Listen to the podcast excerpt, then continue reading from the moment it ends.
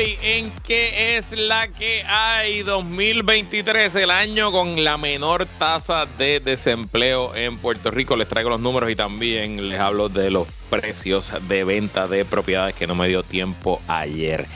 Ana Irma Rivera Lacen cambia su registro de candidata no afiliada a ningún partido político en Estados Unidos a candidata afiliada a los demócratas. Qué interesante.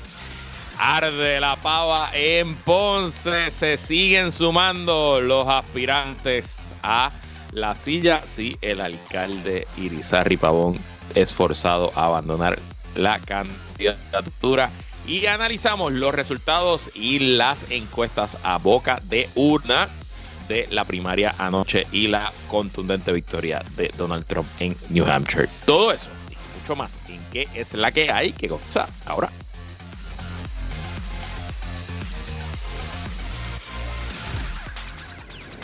El análisis más potente y completo comienza ahora. Luis Herrero llega prendiendo fuego a los políticos y figuras que se atreven a dañar el país. Radio Isla 1320 presenta ¿Qué es la que hay? con Luis Herrero.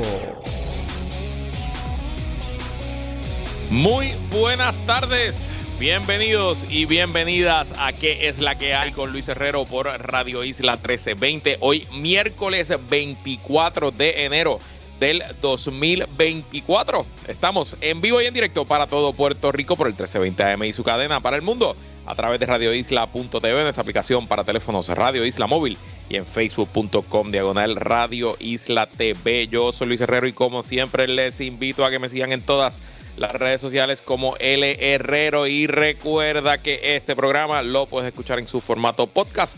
Búscalo como qué es la que hay en tu aplicación de podcast favorita para que me escuches cuando a ti te dé la gana y qué es la que hay, de qué vamos a hablar hoy. El nuevo día publica lo que venimos analizando aquí mes tras mes. Aumentan precios de ventas de vivienda en Puerto Rico, aunque se reduce el volumen de transacciones. También 2023 cierra como uno de los mejores años para el empleo en la historia de Puerto Rico. Ana Irma Rivera Lacén, senadora y candidata a comisionada residente por el Movimiento Victoria Ciudadana y como parte de la alianza con el PIB, cambia su candidatura, su registro como candidata, perdón, y se afilia al Partido Demócrata. Muy interesante, Arde. La pava en Ponce se siguen sumando aspirantes a la silla municipal les tengo un nombre, apunta Luis Penchi si estás escuchando, hay otra persona interesada que no ha sonado mucho por ahí, les digo quién se trata y analizamos los resultados de la primaria republicana anoche en el estado de New Hampshire y les cuento qué es lo próximo en esa contienda. Spoiler alert, no mucho. Bueno, pero antes de ir a los temas, algunos asuntos de interés. Parece inminente paro en centro médico hoy. Reportan los medios que hace unos minutos la Unión General de Trabajadores rechazó la propuesta presentada por la Administración de Servicios Médicos como parte de la negociación del convenio colectivo y de inmediato ratificó el paro indefinido decretado por la matrícula que comenzaría a partir de este viernes a la medianoche. Obviamente nadie quiere un paro en centro médico, nuestra principal institución hospitalaria, institución que tiene que funcionar 24/7 los 365 días del año. Pero dentro de todo, yo tengo que decir que a mí me parece injusto los reclamos de la, eh, de la Unión y de los empleados de ASEM. Eh, el centro médico, no, ustedes, no hay que abundar mucho sobre la crisis de salud que tiene el país y que tristemente como centro único centro terciario que no puede rechazar pacientes, mucha de esa crisis de salud se termina en centro médico porque es ahí donde único las personas reciben el servicio. Y bueno, pues sí, al final del día lo pagamos todos y todos los contribuyentes, pero hay que hacerle justicia a esos empleados. Eh, es delicado porque imagínense, ¿verdad? Y Dios no lo quiera, que yo aquí diciendo que apoyo a los empleados y que algo me pase y tenga que ir al centro médico este fin de semana y que no haya empleados por el paro. Obviamente es muy delicado, es muy complicado, pero creo que el gobierno aquí debe ceder por el bien de la salud y sí, por la dignidad y el bien de sus empleados. Veremos qué ocurre. Obviamente esto también puede ser un, simplemente un mecanismo de presión. Le están poniendo fecha. Tenemos hasta el viernes a la medianoche para que las partes sigan negociando y ojalá llegue a un acuerdo pronto, pero sin duda complicada. De hecho, dice la eh, Unión que contabilizó los votos en dos partes y la votación final de la matrícula fue de 370 en rechazo a la propuesta de ASEM y 130 a favor. Esto representa que poco más de la mitad de la matrícula de los unionados, eh, considerando que hay 971, votó en contra, 51.3 votó en contra. Eh, y claro, no todos votaron, de 975 solamente votaron 500. Estaremos monitoreando este asunto y obviamente pendientes Radio Isla para las últimas actualizaciones. Y en, como sabes, siempre me gusta eh, traer noticias de entretenimiento y noticias de compañías de tecnología. Una de esas compañías que siempre hemos hablado aquí es Netflix. Netflix, que durante la pandemia eh, bueno, ya esencialmente al final de la pandemia, el año 2022, eh, vio que su, el valor de sus acciones se cayó al piso. Eh, eh, había muchas dudas sobre si la compañía iba a poder echar para adelante. había muchas dudas sobre sus competencias. Parecería que HBO venía con fuerza, Apple, Apple Plus venía con fuerza, entre otros. Bueno, pues en un año cambió 180 grados la dirección de esa empresa y hoy anunció que en el último trimestre del 2023 eh, añadieron 14% de suscripciones nuevas. Esencialmente 13.12 millones de personas se añadieron al servicio de, eh, de, Netflix en el último quarter, lo que sobrepasa las expectativas del mercado y eh, las expectativas de la empresa que esperaba añadir 9 millones en el último quarter. Tras la noticia, la acción de Netflix en el día de hoy ha aumentado 10%. Pero eso no es necesariamente lo más sorprendente que quería comentarle. Lo más sorprendente para mí es... Eh, que hoy, junto al anuncio de audiencia, anunciaron que comenzando en la próxima temporada, la lucha libre en Estados Unidos, el World, el World Wrestling Entertainment, la WWE, que no sé cuántos fanáticos de la lucha libre allá en que me están escuchando hoy, no creo que sean muchos, pero de que los hay, los hay. Y estoy seguro que hay hijos y nietos y hijas y nietas de los que me escuchan que también son fanáticos de la lucha libre. Yo tuve mi fase de lucha libre en la niñez y en la adolescencia, pero ahora de adulto confieso que no lo sigo, aunque tengo a bastantes amistades que sí lo siguen. Eh, bueno, pues Netflix anunció que el programa bandera de la lucha libre en Estados Unidos, el Monday Night, eh, lo que es que se da los, los lunes, por su nombre, ahora se mueve de la televisión lineal, de la televisión por cable y se va a Netflix. En el Viernes Pop con el doctor Pedro Valle Javier llevamos analizando esta tendencia mucho eh, y eh, le hemos dicho en varias ocasiones que la televisión tradicional le quedan esencialmente dos bastiones. Los deportes y los eventos en vivo. Y claro, muchas veces eso es lo mismo, porque eventos en vivo pues son deportes casi siempre. Pero que ya hemos visto a estos jugadores, a estos streamers que se están metiendo en ese campo. Amazon este año comenzó a transmitir juegos del fútbol americano con mucho éxito. Y esta llegada de la lucha libre a Netflix, pues creo que será también otro impulso a esa tendencia. Y el problema que tienen las cadenas de televisión tradicionales es que no tienen el cash, no tienen los recursos para competir con estos streamers. Netflix es una compañía gigante que invierte casi 20 mil millones de dólares al año en creación de contenido. Amazon, Apple, eh, no les tengo que decir cuán grandes son y cuánto dinero tienen, así que me parece que cada día más, año tras año, se sigue sepultando el modelo de negocios de la televisión tradicional y nos movemos a eh, más y más al streaming online. Y en una noticia positiva y de estas noticias que restauran la esperanza en el país, hoy el sistema universitario Ana G. Méndez anunció que comenzando en agosto en su recinto del Turabo, eh, comenzarán un doctorado en ciencias veterinarias, el primer doctorado en veterinaria que se ofrece en Puerto Rico. Em, yo no tengo amistades que son veterinarios, no, no creo, pero siempre de niño, una de las eh, profesiones favoritas que los niños dicen que quieren ser es yo quiero ser veterinario. Y siempre recuerdo, yo nunca tuve interés de ser veterinario, pero siempre recuerdo eh, que se les decía, bueno, pues te vas a tener que ir de Puerto Rico a estudiar, porque en Puerto Rico no se da, eh, no había esa clase, aunque estoy seguro que había la demanda para sacar ese título, ese grado.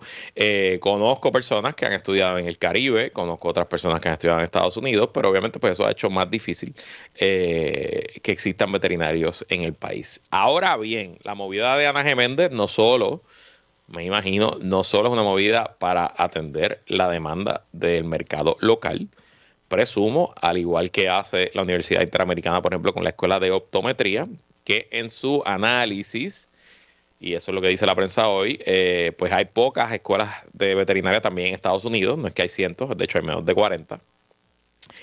Probablemente eh, Ana Geméndez puede ofrecer un precio muy competitivo, aunque sea caro para nosotros, es barato comparado con universidades de Estados Unidos, así que no me sorprendería que la matrícula de Ana Geméndez en su escuela de veterinaria, aunque claro que tendrá un gran componente de estudiantes locales, también tenga muchos estudiantes extranjeros, sobre todo estudiantes de Estados Unidos. La escuela de optometría de la Universidad Interamericana de Puerto Rico, si no me equivoco, más del 90% de su matrícula son estudiantes extranjeros. Eh, y eso es positivo, que llegue gente de afuera estudiar aquí, obviamente están aportando a la economía, pero ese conocimiento, eso que están pasando, esas conexiones a largo plazo pagan dividendos para el país porque esos estudiantes se convierten en exalumnos de la universidad, se mantienen asociados a la universidad, ya sea como donantes, como en las organizaciones, eh, etcétera. Así que excelentes noticias y hay que felicitar al sistema universitario Ana Geméndez que está invirtiendo en el país cuando otros y otras están huyendo a toda velocidad de la isla y haciendo inversiones. Y quiero hablar rapidito, porque hace tiempo que no hablamos de Ucrania. Eh, sin duda el tema ucraniano ha pasado a un segundo, quizás a un tercer plano, sobre todo luego de la guerra entre Israel y Gaza, pero todos los días ocurren cosas. En el frente de batalla no está ocurriendo muchas cosas, esencialmente el frente de batalla está congelado desde octubre. Eh, el, ejército ruso ha comenzado una serie de ofensivas en el área del Donbass que... Eh, con un gran costo de vida humana y de equipo. Han avanzado algunos kilómetros aquí, algunos kilómetros allá, pero no ha eh, ocurrido ningún rompimiento importante. Eh, así que el frente militar no hay mucho que decir. En el frente diplomático ayer hubo un desarrollo importante y es que tras más de dos años desde que Suecia solicitó ingreso, formar a la OTAN, a la Alianza del Tratado del Atlántico Norte, a la Alianza Militar el Parlamento turco aprobó dicha autorización con eh, la, aprobación de Turquía. Solamente quedaría un país miembro de la OTAN que no ha aprobado el ingreso de Suecia y ese país es Hungría. Hungría y su presidente, slash, no quiero decir dictador porque técnicamente ha ganado las elecciones, aunque eh, están un poco eh, cuestionadas la manera en que las ha ganado, pero las ha ganado. Su presidente Víctor Orban, que es el aliado más cercano que tiene Vladimir Putin en Europa y que ha sido eh, piedra en el camino de la Unión Europea y de muchas de las ayudas militares que quiere hacer la Unión Europea a Ucrania. Víctor Orban todavía no ha llevado a votación al Parlamento húngaro la solicitud de Suecia para unirse a la OTAN eh, hoy en reacción a eh, la movida de Turquía de aprobar el ascenso de Suecia. Eh, Víctor Orbán en Twitter dijo que el gobierno de Hungría no se opone a la entrada de Suecia a la Organización de Defensa y que someterá dicha admisión lo más pronto posible a consideración del Parlamento húngaro. El Parlamento leí en el New York Times se reúne, la sesión comienza el 15 de febrero, así que veremos, veremos, veremos si en efecto él, eh, se confirma la, eh, el ascenso de Suecia a la Alianza de Defensa. Y también en cuanto a los Estados Unidos, desde octubre la Casa Blanca ha intentado que el Congreso apruebe un nuevo paquete de ayuda militar a eh, Ucrania. Eh, eh, originalmente el proyecto buscaba en, un solo, en una sola medida ayuda militar para Ucrania, para Israel y para Taiwán. Ese proyecto se descartó por oposición republicana, sobre todo en la Cámara de Representantes. Pero lo último, lo que está ocurriendo ahora mismo es que el Senado, todo apunta a que demócratas y republicanos en el Senado han llegado a un acuerdo para la frontera entre Estados Unidos y México y como parte de la negociación, eh, los demócratas y la Casa Blanca eh, eh, pusieron en el acuerdo la ayuda a Ucrania. Ese acuerdo, según los negociadores demócratas y republicanos, parece estar a punto de caramelo y debe ser aprobado por el Senado quizás en las próximas semanas.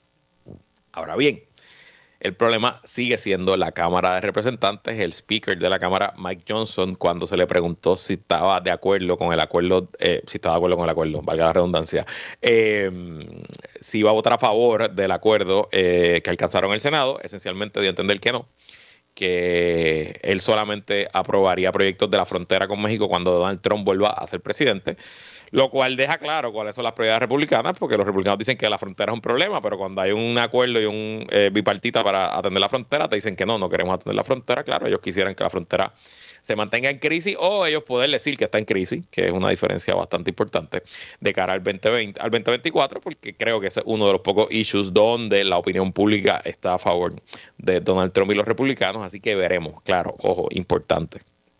La mayoría republicana en la Cámara es exigua, es de apenas 3, 4 votos. Es de 4 votos en número, pero ahora mismo es en 3 porque el, el, congresista George Santos renunció y esa vacante no se ha llenado. Y aún está peor, está en 2 la mayoría porque el segundo de la Cámara, el eh, representante, ay, se me escapa el nombre ahora mismo, está en eh, el líder de la mayoría, el, el segundo, o sea, el, el tal speaker, pues el líder de la mayoría, está eh, sometiéndose a unos tratamientos agresivos de cáncer, quimioterapia, y está fuera eh, de acción por las próximas semanas. Así que técnicamente lo que hay es una mayoría de dos votos. Y en la Cámara, yo no soy experto en procesos congresionales, pero en la Cámara, al igual que en Puerto Rico, se puede hacer la famosa medida de descargue. Y si en algún momento los demócratas pudieran configurar una mayoría simple y someter a descargue el acuerdo del Senado, pues pudieran estar los votos, porque creo que eh, un acuerdo de consenso que incluya todas estas cosas, la frontera entre México y Estados Unidos, eh, Ucrania, eh, Israel y Taiwán, pudiera tener algunos votos republicanos y apoyo completo o casi completo. El tema de Israel pudiera complicar el tema con los demócratas, pero eh, creo que hay posibilidades de movida eh, y habrá que estar muy pendiente qué ocurre con ese asunto. Y bueno, hablemos de economía de Puerto Rico. Ayer quería traer eh, a colación un reportaje del nuevo día que esencialmente recoge lo que aquí venimos hablando todos los meses, son los de las ventas de vivienda en Puerto Rico. Ya cerró el año 2023 y la Oficina de Comisión de Instituciones Financieras presentó todos los números. En general, el precio promedio de las compraventas de vivienda en Puerto Rico durante el 2023 se ubicó en 193.356, un alza de 9.6% respecto al 2022, o sea que es un número bastante alto, casi 200 mil dólares la compraventa promedio en Puerto Rico, lo que le debe dar a usted una idea de cuál es el precio eh, por el cual se están moviendo las bienes raíces en el país.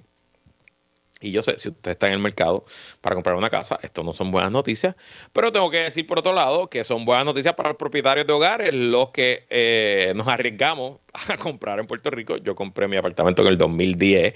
Eh, no habíamos visto en la última década un aumento en los precios y yo puedo decir por primera vez, ya 15 años casi pagando hipoteca que tengo algo de, equity. Si yo vendiera mi apartamento hoy, eh, le saco algo de ganancia, eh, lo cual no era cierto por la inmensa mayoría del tiempo desde que lo compré en el 2010. Así que positivo que el valor de las propiedades para los puertorriqueños esté aumentando. Claro, que lo he hablado con mi esposa muchas veces, pues vendemos el apartamento, pero ¿para dónde nos vamos? Porque esencialmente, aún con la ganancia de vender el apartamento, no pudiéramos comprar un hogar, eh, una casa o ¿verdad? algo más grande, más cómodo para todas y todas. Así que aunque yo técnicamente pudiera vender y ganar, eh, no estoy en el mercado de vender y ganar porque no, no estoy preparado económicamente y mucho menos me interesa meterme en una hipoteca nueva a 30 años a pagar un 7% de interés, 8% de interés, ahora que estoy con un porcentaje de interés eh, más cómodo de 5% fijo. Eh, pero claro, ese es mi caso. Presumo que eh, puede sonar familiar o para muchos y muchas que me están escuchando. Interesante, si se segmentan los datos, el precio de promedio de las viviendas nuevas, solamente las nuevas, se disparó hasta alcanzar 312.593 y aquí es que hay una anomalía en la ley clásica de oferta y demanda. Pues aquí, ¿qué te dice la ley de oferta y demanda? Mientras más demanda, mayor es el precio, porque los vendedores saben que hay un mercado sediento por el producto, así que pueden subir el precio porque el consumidor, como tiene mucha demanda, pues va a pagar el precio que sea. A menor demanda, el precio baja porque hay menos personas interesadas, el vendedor no tiene la libertad de poner el precio que quiera y el mercado tira el precio para abajo. Pues en Puerto Rico y en Estados Unidos, en el mercado hipotecario el año pasado, fue al revés. ¿Por qué lo digo? Bueno, leo del nuevo día.com el informe que solo cubre las compraventas de vivienda que fueron financiadas en bancos comerciales hipotecarios, reveló que el 2023 terminó con 10.479 hipotecas residenciales, 436 menos que las reportadas en el 2022 para una merma de 4.19%. O sea, bajo la ley de oferta y demanda clásica, como me la enseñaron en mi segundo año de bachillerato de economía ahí en la UPI, pues si hay menos compraventa, debería haber bajado el precio. Y claro, si usted mira el mercado hipotecario de Puerto Rico ampliamente, no solamente por un año, lo mira a 5, a 10, a 15, a 50 años, usted va a ver que la ley de oferta y demanda aplica y funciona y está bien y no hay que repensar la economía. Lo que pasa es que las circunstancias del momento han causado una, eh, unas situaciones particulares en el mercado que explican por qué aunque se vendieron menos casas, aumentó el precio promedio de compraventa. Y esencialmente es lo que le he dicho varias veces y me uso como ejemplo, aunque yo pudiera vender mi casa hoy por una buena ganancia, mi apartamento, una ganancia así, yo creo una ganancia de seis figuras, por ejemplo. No estoy interesado en vender porque no tengo para dónde irme si la vendiera. Porque aún con la ganancia que, si vamos a decir que me gano 100 mil dólares en la compraventa y si yo pusiera esos 100 mil dólares de pronto pago para la nueva propiedad que me quiero comprar, de todos modos, con los intereses tan altos, y eh, eh, las casas tan caras, pues me quedaría sin la soga y sin la cabra. Pero, y esto lo dice el profesor Scott Galloway, él nos dice, las bienes raíces se mueven con eh, los momentos claves en la vida de las personas. Usted se casa, pues usted quiere una casa. Usted tiene hijos, usted quiere una casa más grande. Usted se retira, los hijos se le fueron de la casa, pues usted quiere downsize si quiere vender la casa grande y comprarse un apartamento. Y que muchas personas pues han ido posponiendo su transacción eh, por el tema de los intereses, por el tema de los precios, pero que eventualmente la vida va a obligar a las personas a moverse y él estima que este 2024 se va a ver un, un reinicio en las compraventas en Estados Unidos y también en Puerto Rico, en parte porque ya la gente aguantó lo que iba a aguantar. Si usted necesita más espacio, necesita más espacio. Si usted necesita menos espacio, necesita menos espacio. El, Banco de la Reserva Federal ha anunciado que empezarán a bajar los intereses este año, aunque no se espera que sea en el primer quarter. Así que yo presumo que debemos ver una reactivación en eh, las bienes raíces en Puerto Rico y que ese precio de vivienda también debería bajar un poco. Como siempre les digo, ¿cuál es el mejor, momento para comprar? El mejor momento para comprar es el momento que usted pueda comprar. Que económicamente esté viable, que el presupuesto le dé y que consiga el mejor deal posible. Si usted quiere esperar al momento preciso, perfecto, en que el mercado va a estar bajo o va a estar alto, pues éxito ahí, pero nadie tiene a veces sí, tiene unos golpes de suerte, lo que sí es que nadie es psíquico y nadie puede predecir el futuro. Y quedándonos en temas económicos, también el año 2023, hoy informó el Departamento del Trabajo, cerró con 949.500 personas empleadas en Puerto Rico, el nivel más alto desde el 2009. Y esto es significativo porque hay casi 300.000 personas menos en el país hoy que en el 2009 pero hay más personas trabajando hoy que en el 2009. O sea, menos personas en el país, pero más personas trabajando. El empleo aumentó 2.8% en 2023. Esto, como siempre, estoy leyendo de 5millas.com. Tras subir 5.4% en 2022 y 4.9% en 2021. O sea, subió en el 2023, pero subió menos que lo que subió en los dos años anteriores. Y eso me parece que es entendible porque creo que estamos llegando lo más cerca que ha estado Puerto Rico, por lo menos desde que yo tengo uso de razón, a lo que se que llama empleo pleno. Nunca el desempleo va a llegar a cero porque siempre hay movimientos en la economía, siempre hay negocios cerrando, negocios abriendo, pero hay un punto donde se llega al empleo pleno que es que simplemente ya no hay en el mercado empleados suficientes para las vacantes que hay. Y el desempleo, que está en 5.9% de 6 que estaba en el 2022, eh, que, by the way, dice aquí que es la tasa más baja de, en la serie histórica del Departamento del Trabajo desde el 1947. Nunca en la historia, desde que se lleva esta estadística, del 47 el empleo había estado en 5, el desempleo había estado en 5.9. De hecho, en el año de la pandemia el desempleo estaba en 8.8%. Importante.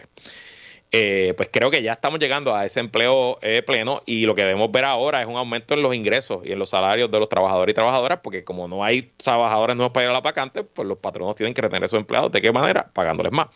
Y miren esto, y esto es lo mejor de esta estadística. De 26.100 empleos que se crearon en el 2023, unos 22.800 corresponden al sector privado, lo que supone un aumento de 3.1%. O sea, de 26.000 empleos, solamente 3.700 se, hicieron el, se crearon el gobierno, el resto en la empresa privada. Eso es un cambio histórico también. Usualmente era, y esa en gran parte de la razón de la quiebra, era el gobierno, el motor principal de la creación de empleo en Puerto Rico, empleos en el gobierno. Pues ahora son en el sector privado. ¿Cuánto va a durar esto? ¿Qué podemos hacer para que sea permanente? Ese es el gran reto y ese es lo que le voy a preguntar a todos los políticos y políticas que se atrevan a venir a este programa en este año electoral, porque al final del día estamos claros que esto es un sugar high provocado por los fondos federales y que eventualmente esos fondos se acabarán. Y lo importante es que vamos a hacer el día después que eso ocurra. Nosotros nos vamos a una pausa y cuando regresamos hablamos un poquito de política local, en qué es la que hay que regresar luego de esta pausa.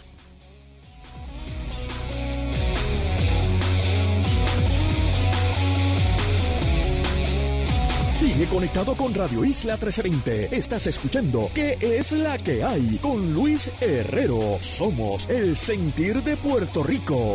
Seguimos con el análisis en Radio Isla 1320. ¿Qué es la que hay? Con Luis Herrero.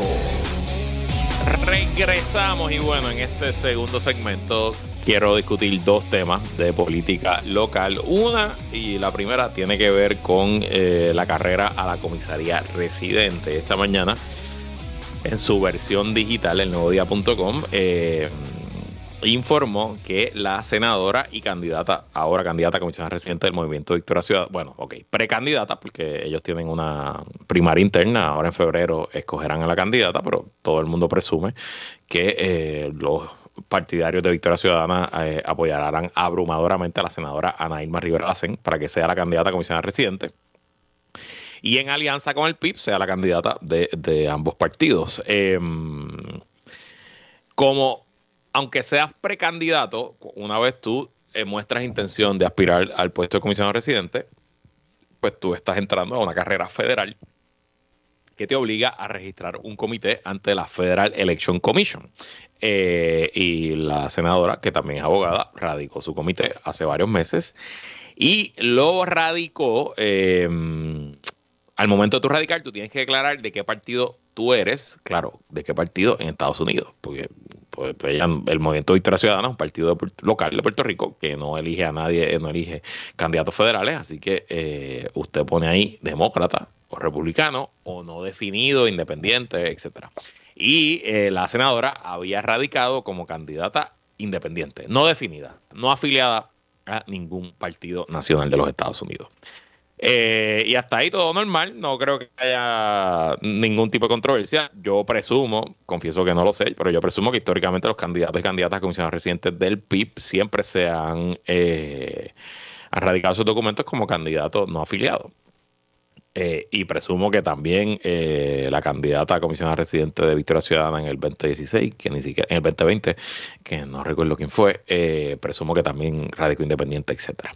Nada, eso no es, no es notable, no es noticioso. Lo curioso, que es lo que nos dice José Delgado esta mañana en el es que la semana pasada Ana Irma Rivera Lacen cambió su registro enmendó su, informe, eh, su información en el Federal Election Commission y de ser no afiliada,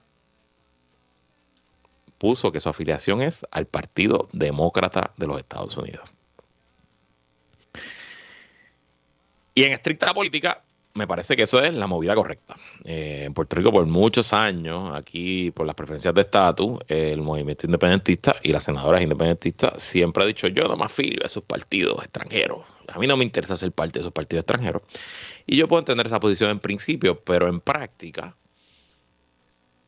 con quien se va a negociar la independencia eventualmente cuando llegue a Puerto Rico, va a ser con esos partidos. Así que me parece que es más fácil para los independentistas, sobre todo los independentistas que aspiran a Washington, ganar acceso, influencia, conexiones con esos partidos si se afilian a los mismos. De hecho, deben existir independentistas republicanos. Yo no conozco ninguno, pero deben existir allá afuera. Eh, y es más, yo creo que la independencia ganaría, tiene mayores adeptos en el Partido Republicano que el Partido Demócrata, pero bueno, esos son otros 20 pesos. Así que me parece inteligente políticamente para Aníbal Rivera Lacén decir que, está, que, que de ser electa pues, haría caucus con los demócratas y se afiliaría a los demócratas. Eh, y de hecho me parece que he visto algunas críticas de algunos pipiolos y otras personas en Twitter que les ha molestado la movida de, eh, de Naima.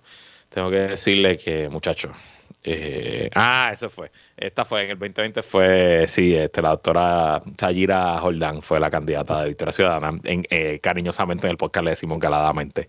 Si usted no sabe por qué le decimos caladamente, pues, pues nada, pregúnteme después. Eh, así que, volviendo, en estricta política, me parece una movida inteligente de Ana Irma Rivera Lacén. Ella también, como senadora, antes de anunciar su candidatura, ha mostrado algo de interés. Visitó Washington varias veces se ha reunido con eh, demócratas, con Nidia Velázquez obviamente. Ella pues anunció un poco que ella se identifica con el ala más liberal del Partido Demócrata, piensa en Alexandro Casio Cortés, de Squad, etcétera, y todo eso tiene sentido. Ahora bien, lo más interesante de todo este asunto fue el timing, el momento en que lo hizo. La semana pasada, y yo no, no creo que lo discutí aquí, el aspirante a la candidatura a comisionado reciente por el Partido Popular Democrático, el licenciado Pablo José Hernández Rivera, eh, había anunciado, porque había hecho un viaje a Washington, que recibiría apoyo monetario de los demócratas para su carrera en Puerto Rico, esencialmente porque él era el único demócrata hasta ese momento en la carrera. Porque William Villafaña es republicano, Elmer Román, aunque está no afiliado por sus líos, si pierde el empleo o no y el hashtag, es republicano. Eh, Ana Irma Rivera Lacen estaba como no afiliada, así que el único candidato afiliado a los demócratas era él. Y Pablo José había dicho que en parte Hakim Jeffries, líder de la minoría eh, demócrata, que ha estado en Puerto Rico en un evento de recaudación de fondos eh, al que participó Pablo, eh, pues le había dado el apoyo y se había comprometido a hacer un apoyo monetario del DCCC, que es el Democratic Congressional Campaign Committee. Es el comité encargado de apoyar a demócratas en todos los Estados Unidos y yo creo que si en efecto ese apoyo monetario se da, que entiendo que lo que puede hacer es darle un donativo por el máximo, o sea, hacerle un donativo de 3.300 dólares. No es que, digo, pueden venir y hacer campaña en Puerto Rico también, etcétera, pero yo no creo que vengan a hacer campaña, pero a lo mejor le hacen un donativo de 3.300 pesos. El D sí levanta decenas de millones de dólares, 3.300 no es nada, pero creo que sería histórico, pues sería la primera vez en, mi memoria en que un comité congresional de los Estados Unidos se mete eh, con donativos a una carrera en Puerto Rico. Y ustedes saben el día que Ana ¿qué día fue el, que Ana Irma Rivera Lacen cambió su información de Independiente Demócrata? Fue ocho horas más tarde que Pablo José saliera la historia de Pablo José de que iba a recibir dinero del D-Triple-C. Y no sé, no sé, porque no le preguntaba a nadie en Victoria Ciudadana ni, ni, ni del comité de campaña de Irma Rivera Lacen, pero me huele Aquí es una movida defensiva a ver si eh, eh, los demócratas se aguantan y no, no apoyan con chavitos y con fondos a Pablo José Hernández Rivera. Muy interesante esa movida, ¿no? Y curioso cómo, cómo funciona la política. Habrá que ver, ¿no? Eh, si esto cambia de alguna forma a Joaquín Jeffries. Y creo, creo que lo más importante aquí es que hay, que observar qué va a hacer Nidia Velázquez. Nidia Velázquez ha tenido un rompimiento público con el Partido Popular en este cuatrenio, sobre todo con José Luis Dalmao, Ronnie Jarabo, etcétera, cuando tuvieron esa reunión horrible, fatídica, en la oficina de la presidencia del Senado, que esencialmente la sacaron allí a, tiro, no a tiro, pero básicamente le faltaron respeto, etcétera. Eh, eh, así que yo no, yo no creo que Nidia Velázquez endose a Pablo José o lo ayude mucho, pero, pero, pero, si Jaquín Jervis quiere apoyar a Pablo José, Nidia Velázquez se opondría. ¿Entraría Nidia Velázquez a endosar a Nairma Rivera Lacén? ¿O le pediría al D-Triple que le dé dinero a los dos? No sé, muy, muy, muy curiosa esta movida, hay que estar pendiente, pero eh, se la tengo que dar al Movimiento Victoria Ciudadana y a la senadora Nairma Rivera Lacén. La política se juega así. Usted juega la mano que tenga y está chévere el principio de yo no negocio con partidos nacionales porque yo soy independentista. Tremendo, perfecto. Pues se quedará aquí hablando con nosotros en la radio y, escribiendo posts en Twitter, pero si usted quiere ganar acceso, influencia y tratar de conseguir la independencia o el Estado Libre Asociado mejorado, la libre asociación o la estadidad, usted tiene que sentarse a negociar con los dueños del circo. Y los dueños del circo están afiliados al Partido Demócrata y al Partido Republicano. Y bueno, no me queda tanto tiempo. Pensaba que iba a matar ese tema más rápido. Arde la pava en Ponce. Hoy aquí estuvo el aquí en Radio Isla el representante Ángel Tito Furquet.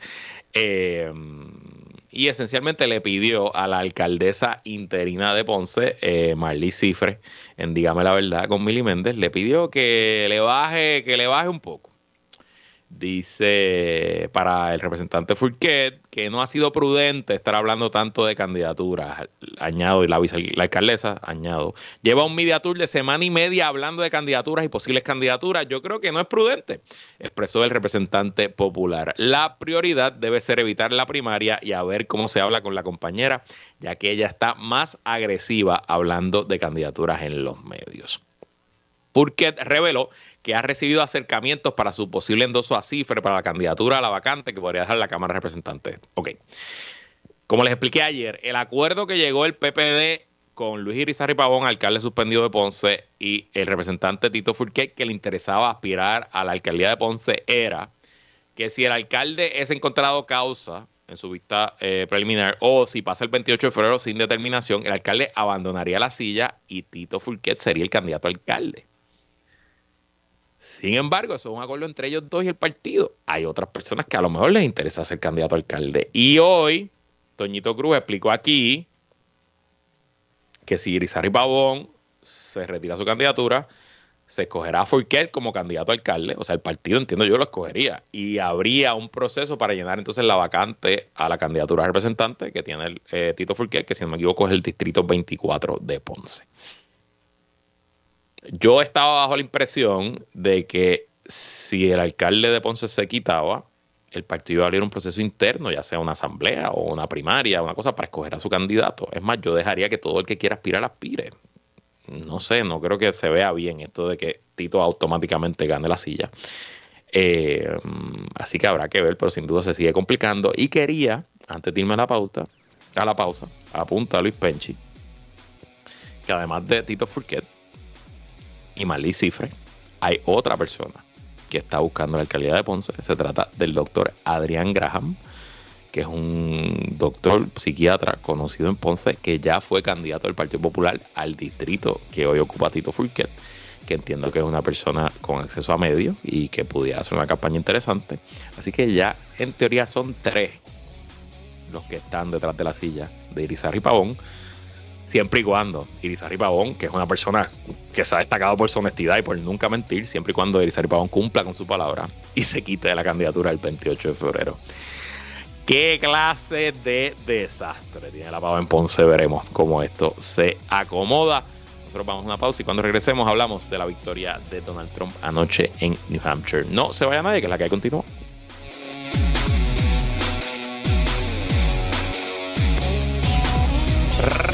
Regresamos y bueno, en este último segmento quiero ir con ustedes sobre los resultados de la primaria anoche en New Hampshire, donde Donald Trump ganó ampliamente una vez más y esencialmente, eh, en mi opinión, acabó con la carrera republicana, aunque Nikki Haley dice que continuará eh, aspirando por la candidatura a la presidencia. Yo honestamente no veo ninguna posibilidad y no me extrañaría que al igual que hizo Ron DeSantis la semana pasada, que después de perder dijo que se quedaba y días más tarde se retiró y endosó a Donald Trump, no me sorprendería que eso ocurra en los próximos días, quizás durante el fin de semana con Nikki Haley. Bueno, Trump ganó por 11 puntos, 54.3% eh, versus 43.3% eh, sobre la ex gobernadora de Carolina del Sur, Nikki Haley, en el estado de New Hampshire.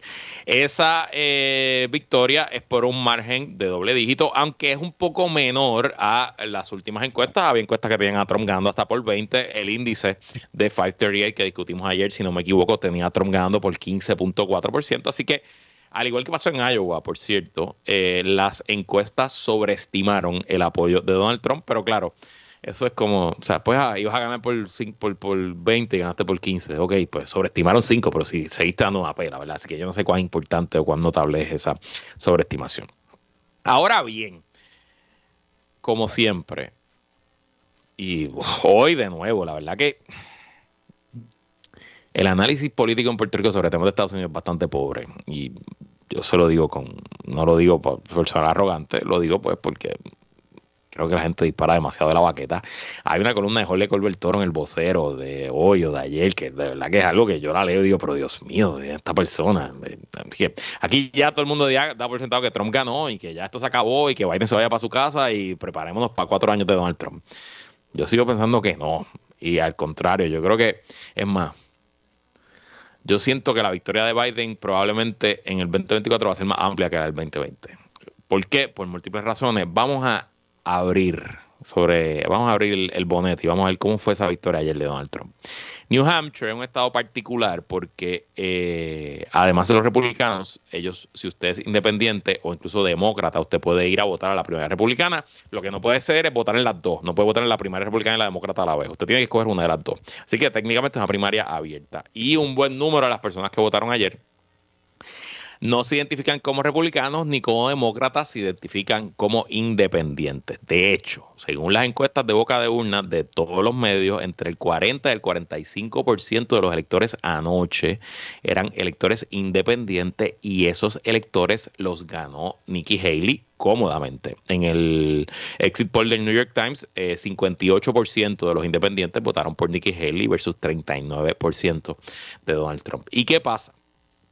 Que aunque Donald Trump es eh, el dueño, amo y señor de la base republicana y del Partido Republicano, la base republicana, sobre todo la más hardcore, no es lo suficientemente grande como para darle la victoria a Donald Trump. Y al igual que todos los candidatos a presidente en el último siglo, tienen que de alguna forma ganar los electores independientes para lograr la configuración del colegio electoral que los lleve a la presidencia. Y Donald Trump, aún siendo el fenómeno que es, eh, tiene que ganar los independientes o por lo menos empatar con Joe Biden para tener algún tipo de probabilidad de ganar. De hecho, son las derrotas entre los electores independientes lo que le ha costado a los republicanos no solo la Casa Blanca del 2020, sino el Senado en el 2018 y la Cámara y eh, los resultados tan pobres que tuvieron en el 2022, a pesar de que todos los pronósticos y todo el mundo pensaba que iba a ser una noche republicana.